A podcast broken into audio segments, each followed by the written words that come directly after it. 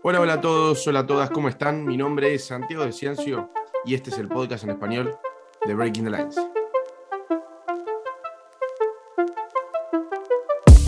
En este episodio no venimos a hablar de un jugador, no venimos a analizar un técnico, no venimos a analizar un club, sino que venimos a analizar una liga. Hoy nos toca hablar de la Liga MX, de la gloriosa Liga MX, así que traje un invitado de lujo, un, un invitado que por primera vez vamos a hablar con quien escribió, con quien redactó el artículo del que vamos a hablar, porque como todos saben, como siempre les recuerdo, todo el contenido que tenemos acá en nuestro podcast viene linkeado a los artículos que tenemos en nuestra página breakingthelines.com. Recuerden, si saben inglés buenísimo, porque los artículos están todo en inglés, si no, recuérdense de tener un traductor a mano, porque los artículos son imperdibles, muy completos. Y voy a presentar ya a mi invitado, compañero, lo conozco hace mucho tiempo, Andrés Islas, arroba caps narrador, desde México para hablarnos de la gloriosa Liga MX, como tituló el artículo. Hola Andrés, ¿cómo estás?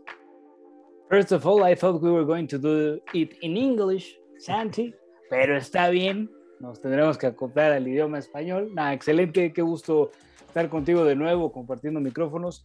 Y bien lo mencionas, ya nos conocemos de hace tiempo, no en persona, pero bendita pandemia que nos unió. Exactamente, sí, la distancia que, que nos separa, pero pronto será nuestro, nuestro encuentro. A lo que nosotros venimos a hablar, como dije en la introducción, es de la Liga MX, una liga que en Latinoamérica, Sudamérica, quizás muchos subestiman, pero va creciendo cada vez más. Si bien ahora después nos vamos a acercar un poco a lo que es el formato, vamos a empezar a contar primero cómo se juega la Liga MX y después vamos a centrarnos en los equipos y jugadores para analizar un poco lo que se viene esta temporada y lo que está transcurriendo es una liga que yo creo que, está bastante subestimada, que muchos se lo critican, por ejemplo, acá en Argentina. Eh, muchas veces hay muchos jugadores que han pasado por, por ambas ligas, tanto la, argentina y la mexicana, y, se la critica bastante, pero bueno, hoy vamos a tratar de analizar, a tratar de acercar un poco más a esa gente y, mostrarle lo que es realmente la Liga MX. Andrés, por favor, una breve explicación del formato, porque no es eh, igual que el resto de torneos. ¿Cómo se juega el fútbol? ¿Cómo es la liga? ¿Cómo es el formato de la Liga MX? Mira, Santi, primero vamos con el antecedente. Antes se jugaban, antes, antes, muchísimo antes de la época, pues de los 90, 80, 70, se jugaba lo que eran los torneos largos, típicos en Europa. Después yo recuerdo cuando era chiquito, que iba en primaria, cuando tenía 10 años, hace 15, ahí le puedes sacar la matemática, eh, se dividía en tres grupos los equipos, entonces los mejores dos de cada grupo avanzaban, después se hacía un medio sorteo raro, los que quedaban mejor ubicados en la tabla, el repechaje, entonces realmente clasificaban 10 a la liguilla, repechaje, cuartos de final, semifinal, final, y luego había veces que en un grupo veíamos, no sé, eh, equipos con 20 puntos que avanzaban y en el otro avanzaban los mejores dos con 9 puntos, pero como eran divididos por grupos, así era el tema. Hoy en día no tenemos ascenso, no tenemos descenso. Eh, la famosa liga de ascenso MX no es para ascender. Después la liga de expansión no es para expandirse. Y el método que se usa para competir es de 18 equipos, bueno, 12 van a tener la posibilidad de campeonar, es decir, del 1 al 4 avanzan de forma directa a cuartos de final, del 5 al 12 se juega el repechaje, los mejores ubicados, 5, 6, 7 y 8 estarán recibiendo a los peores ubicados a un solo juego y de ahí los que avancen se enfrentan en cuartos de final a los ya clasificados automáticamente, que son del 1 al 4. De ahí cuartos de final, semifinal, final, dos torneos por año, mi Santi, que bueno, se maneja prácticamente igual en Argentina, el torneo apertura que arranca de agosto a diciembre y el torneo clausura que es de enero a mayo. Claro, sí, a ver, si nos ponemos a pensar, bueno, acá en Argentina se utilizó mucho el apertura y clausura, hasta hace un tiempo ya no se usa más, son otros formatos que van cambiando todos los años acá en Argentina, pero es un formato quizás, entre comillas, parecido a lo que es el calendario europeo, pero dividido a la mitad. Entonces después se terminan enfrentando y obviamente de por sí, eh, si nos ponemos a analizar puramente el torneo, cambia, lógicamente. Pero bueno, también uno, uno de los puntos a analizar, y es algo que hay que tener en claro cuando nosotros nos ponemos a analizar la Liga MX, es que no hay descensos. Son los 18 equipos, no hay descensos, no hay ascensos, lógicamente. Se mantienen esos mismos equipos que si tienen una, una mal temporada no descienden, pero tienen que pagar una multa, ¿cierto? Es correcto, los peores tres del cociente, hay que destacar que este cociente se manejaba para el descenso de antes, porque, bueno, claro. antes sabemos que en Europa descienden los peores de cada año, gana el mejor y aquí es diferente porque el que gana es el que juega mejor la liguilla. Así hayas terminado en primer lugar, en una de esas el 12 tiene una mejor liguilla y es el que termina siendo campeón.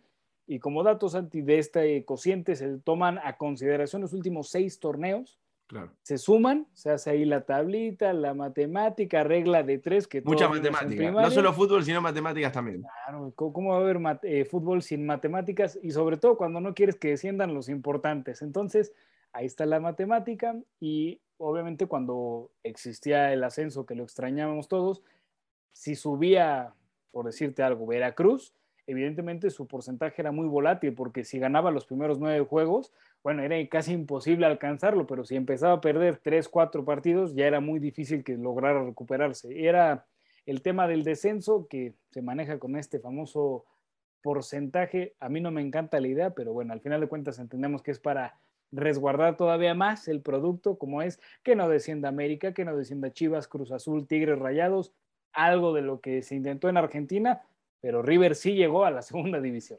Claro, justamente estaba pensando en ese mismo caso y lo iba a tocar, por ejemplo, acá en Argentina. Los promedios siguen estando, actualmente están parados los descensos por tema pandemia, se decidió que no, no desciendan, sí asciendan equipos. Bueno, e, es una cuestión de organización bastante insólita, pero bueno, lo que pasó con el caso de River, por ejemplo, en el 2008, en ese momento sí se jugaban aperturas y clausuras.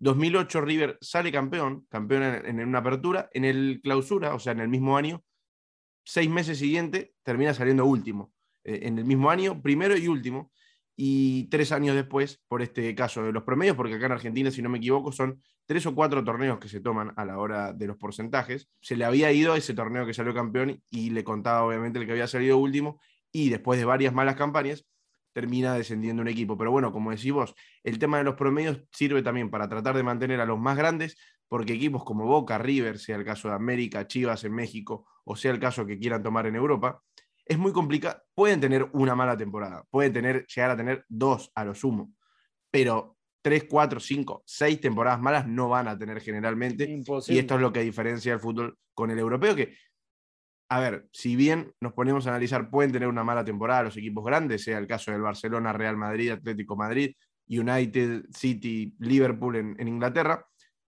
pero sabemos que es muy, pero muy complicado que desciendan por quizás mucha desigualdad económica entre los equipos, y más aún, por ejemplo, si se hacía la Superliga Europea, que por suerte por ahora no se hizo. Pero bueno, estos son más o menos las cosas que tenemos que tener en cuenta en cuanto al formato de la Liga MX, ya basándonos en esto, teniendo esta base, vamos a analizar un poco de actualidad, si te parece, Andrés, porque el último campeón del torneo fue Cruz Azul. La máquina que hay que ver, después te voy a preguntar a ver cómo lo ves para este campeonato. No arrancó de la mejor manera, pero vamos a meternos un poco en el tema. Vos en el artículo mencionaste a cuatro candidatos serios a poder consagrarse eh, campeones este, esta temporada, sea el caso de América de México, que es uno de los, bueno, el equipo más grande, el equipo más campeón de México con 13 torneos. Después tenemos a León, a Tigres y a Cruz Azul, como dijimos, que, bueno, es serio candidato también por lo que mostró la temporada pasada, a pesar de que no arrancó de la mejor manera esta temporada.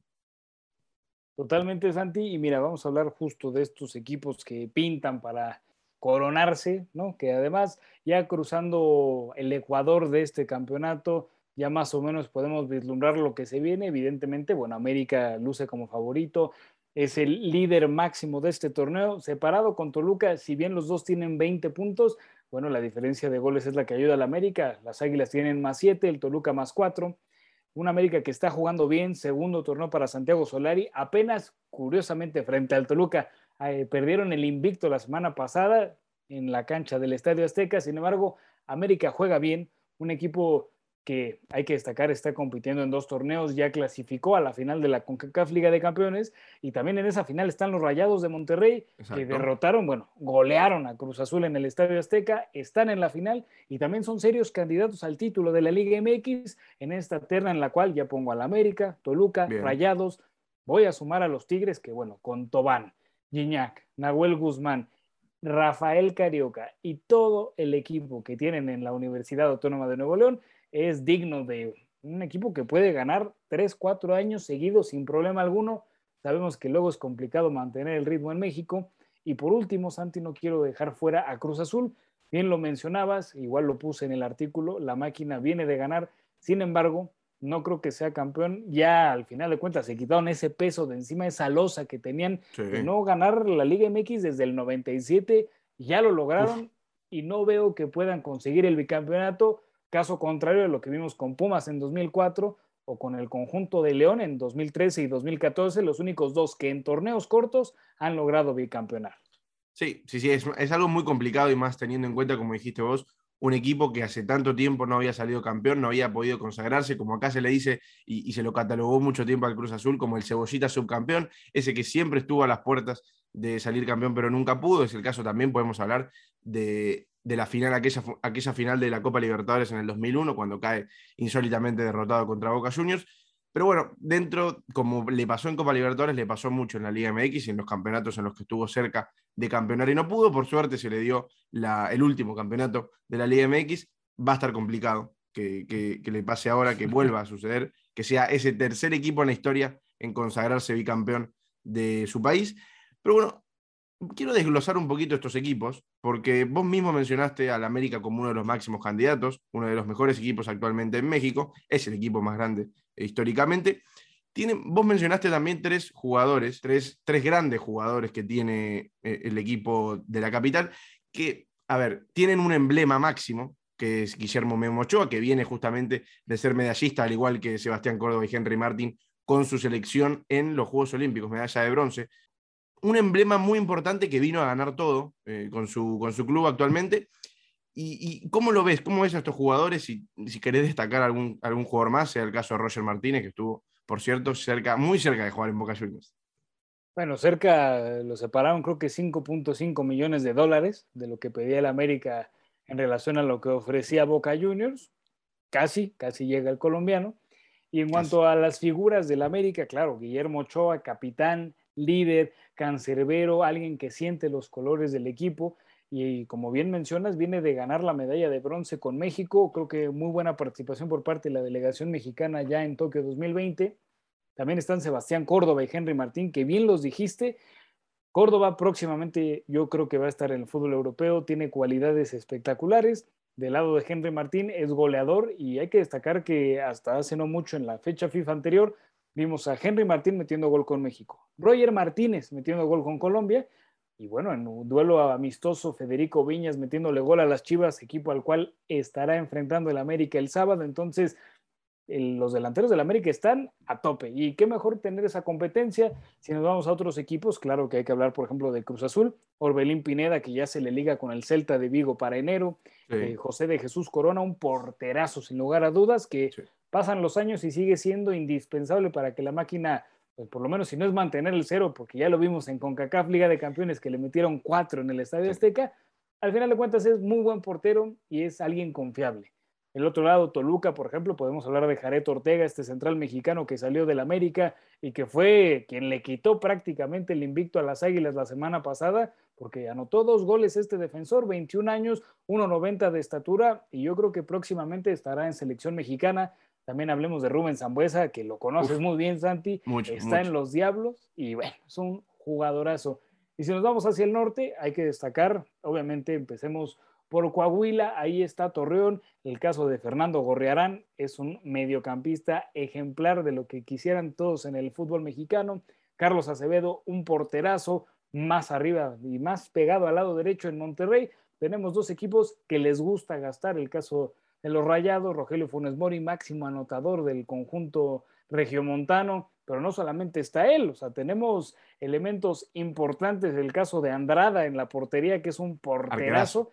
No, Santi, tú lo conoces lo conozco muy bien, lo conozco muy bien. Eh, fue, fue, por momentos fue injustamente criticado acá en Argentina por no ser el arquero salvador en, en, los partidos importantes, pero no quiero dejar de destacar que es un arquero primeramente que, que, estuvo en la selección mucho tiempo, en la selección argentina, y es un arquero muy, pero muy bueno, la rompió acá en Lanús, la rompió en Boca y, y merece, merece estar en un equipo como, como el que está actualmente.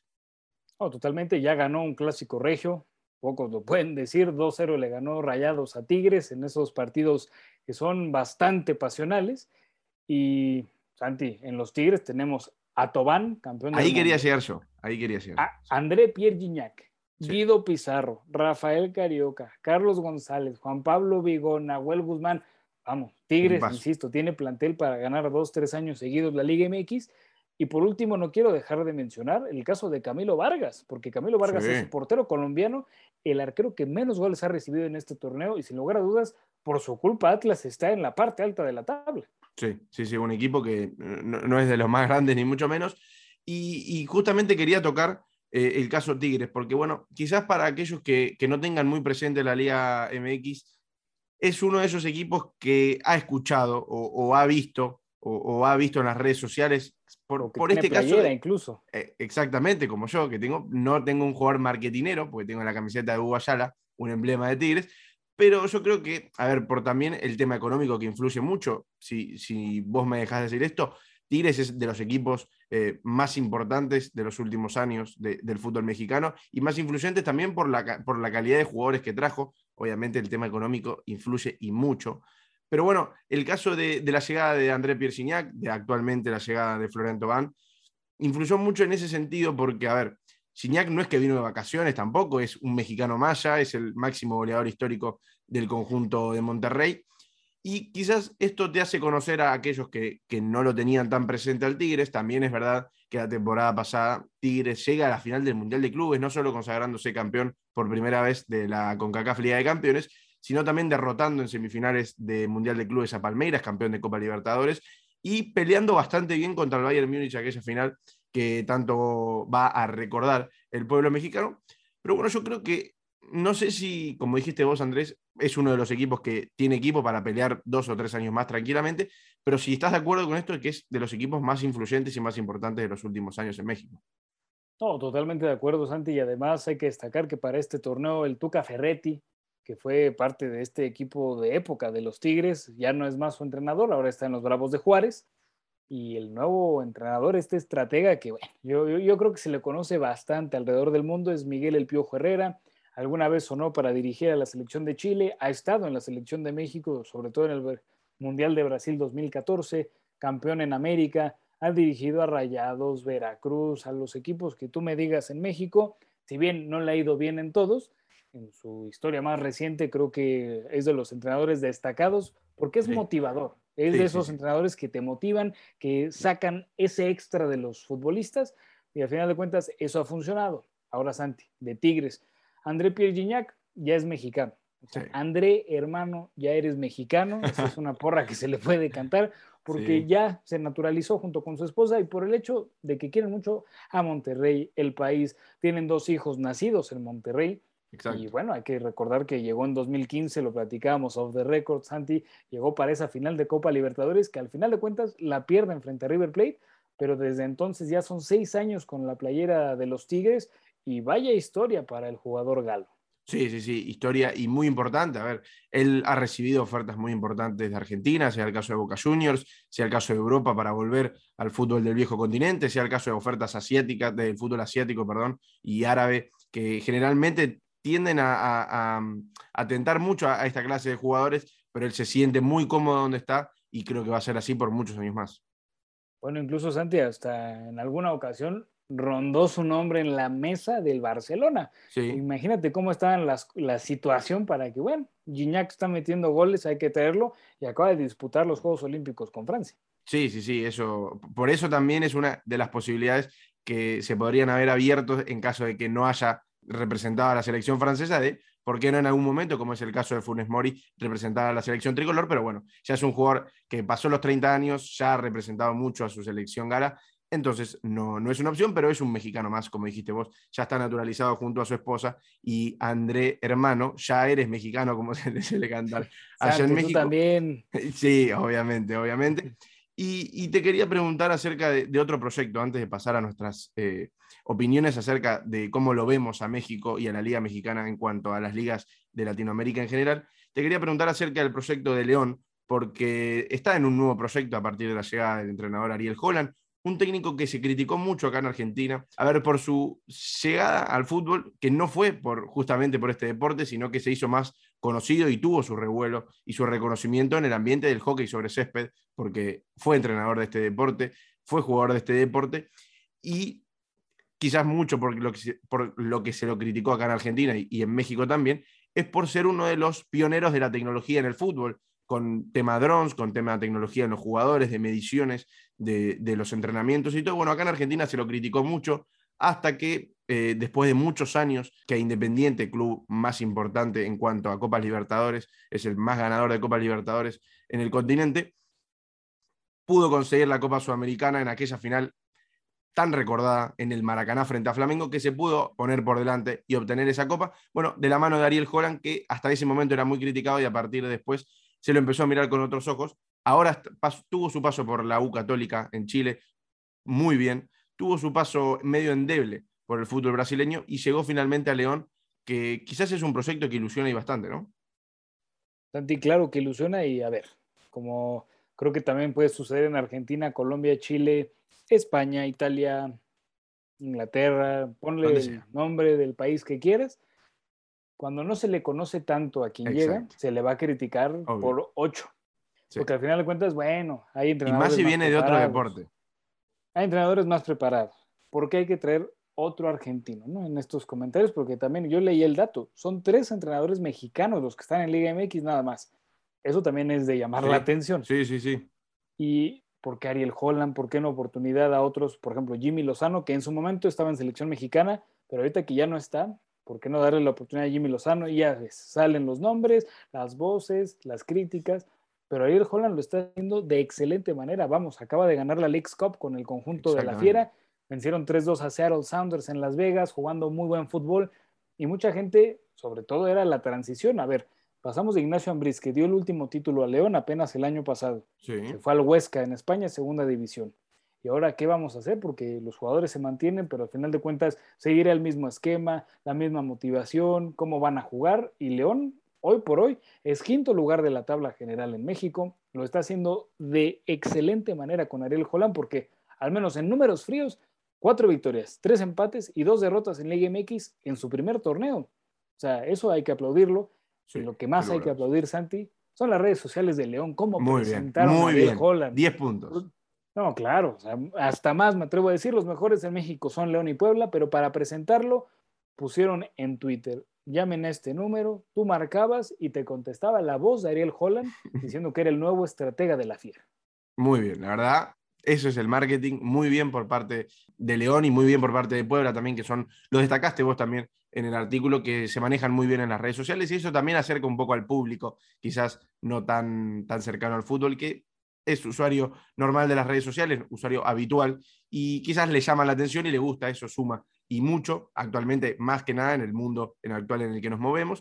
Y, y para cerrar, Andrés, yo quiero hablarte un poco de lo que creemos nosotros, porque como te dije al principio, siento que la Liga MX, al igual que la MLS, es una, son ligas bastante subestimadas eh, en, el continente, no solo en Argentina, sino en, el resto de países limítrofes.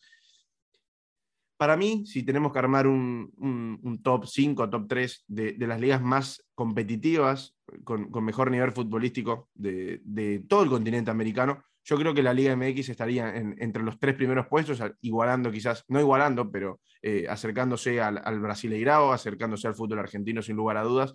La MLS yo la coloco un poco más abajo, siento que es un proyecto más a futuro, no siento que sea tan actual, pero bueno, obviamente el tema económico siempre influye y siempre lo va a escalar un par de puestos por encima del resto, sea el caso del fútbol colombiano, que hasta 2016, cuando Atlético Nacional obtiene la Copa Libertadores, estaba en un gran, un gran momento. Es el caso fútbol ecuatoriano actualmente, sea el caso de Barcelona-Ecuador, por ejemplo, que está en semifinales de Copa Libertadores. Independiente de lo hace, es el último campeón de Copa ante, no, perdón, anteúltimo campeón de Copa Sudamericana.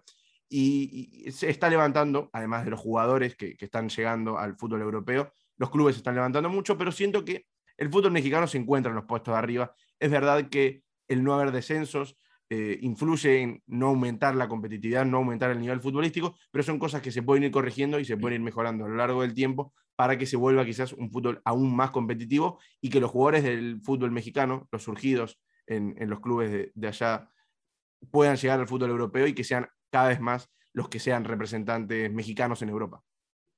Oh, claro, y a ver, Santi, yo voy a coincidir contigo, la Liga MX top 5, me gusta ese top 3, y abajito escalonado, yo creo que ahí va la liga de Estados Unidos, la MLS, porque bueno, es una liga que se creó en el 96, se ha dado pasos agigantados, la expansión, ¿no? Tantas franquicias, 29 si no me equivoco, si no me falla el número. Y, pero al final de cuentas, el que no tengan el mismo calendario afecta. Los futbolistas, yo creo que también afecta porque no son de esa calidad o el calibre para una liga top. No, insisto, no porque la Liga MX le pueda competir a la Liga de España o a la Premier League, pero tiene futbolistas, creo que por un nivel o un nivel o hasta dos por encima de los de la MLS. Insisto, no todos, porque también ahí está el tema del dinero. El tema del dinero, evidentemente, la MLS yo creo que le gana a todas. A todas, por, ahí. A algunas europeas. Actualmente son 27 franquicias, pero bueno, se sabe que hay dos más que están por entrar eh, y que para el 2020, no me acuerdo cuántos, se, van a, se van a seguir sumando y la idea es que llegue hasta 30. Bueno, para el 2023 ya con la renovada Leagues Cup. Exacto. Claro que ahí se va a jugar un mes completo de todos los equipos de Liga de puro MLS. Qué emoción. Qué, qué, mejor que tener esa pretemporada para nosotros, mitad de temporada para la MLS.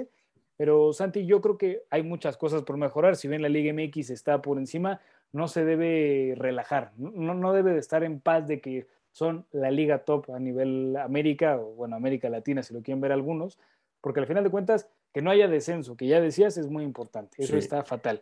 Eh, tema económico creo que también influye porque hemos visto franquicias que desaparecen por adeudos. Yo creo que hay muchas cosas que se pueden mejorar y que se deben de hacer. Por ejemplo, el caso de futbolistas que por tener dos torneos buenos los quieren vender en 15 millones de dólares y evidentemente en Europa no te los van a comprar. Y cuando eso sucede, el caso de Diego Lainez, que no tiene tantos minutos, que tuvo buenos Juegos Olímpicos, que ha tenido participación con selección mexicana, pero al final de cuentas, al no tener minutos, eso yo creo que hace que algunos equipos europeos no se atrevan tanto a invertir en jugadores mexicanos como lo hacen en algunas otras partes de Latinoamérica. No, sí, eso, eso sin lugar a dudas, y, creo que es algo muy importante, que es algo para corregir. También lo hemos estado hablando off the record, el tema de la ya no participación de, México, de los equipos mexicanos en la Copa Libertadores, que aumentaba tanto el nivel de la competición como el nivel mismo de los equipos, eh, tanto latinoamericanos como los de México mismo. Y ahora con el tema de la Leagues Cup, que ya se confirmó esta semana el nuevo formato de dicha competición, los equipos ya no van a poder eh, competir eh, en la competición, perdón, valga la redundancia, de Conmebol, porque ya no da el calendario, ya no daba hasta antes y, se había hablado de que podía volver los equipos mexicanos, pero bueno, finalmente no. Y creo que económicamente le va a servir mucho a los equipos de la Liga MX, pero futbolísticamente tendremos que ver a ver si aumentarán su nivel. Pero yo creo, Andrés, que hicimos un resumen bastante completo de todo lo que es la Liga MX. Como dije, pueden leer el artículo que escribió nuestro queridísimo Andrés en nuestra página breakingthelines.com. Y bueno, Andrés, te agradezco muchísimo por haberte pasado y por habernos explicado bastante y mucho, mucho, por decir de alguna forma, lo que es el fútbol de tu país. Santi, como siempre, un gusto platicar contigo ahora en este nuevo podcast y qué mejor que hacerlo junto de una cuenta y solamente me resta decir thank you very much. Te agradezco a vos, le agradezco a toda la gente que nos escucha todas las semanas. Recuerden que nos pueden seguir en todas las plataformas digitales de podcast, sea Apple Podcast, Google Podcast, Spotify, obviamente, generalmente la que más se escucha.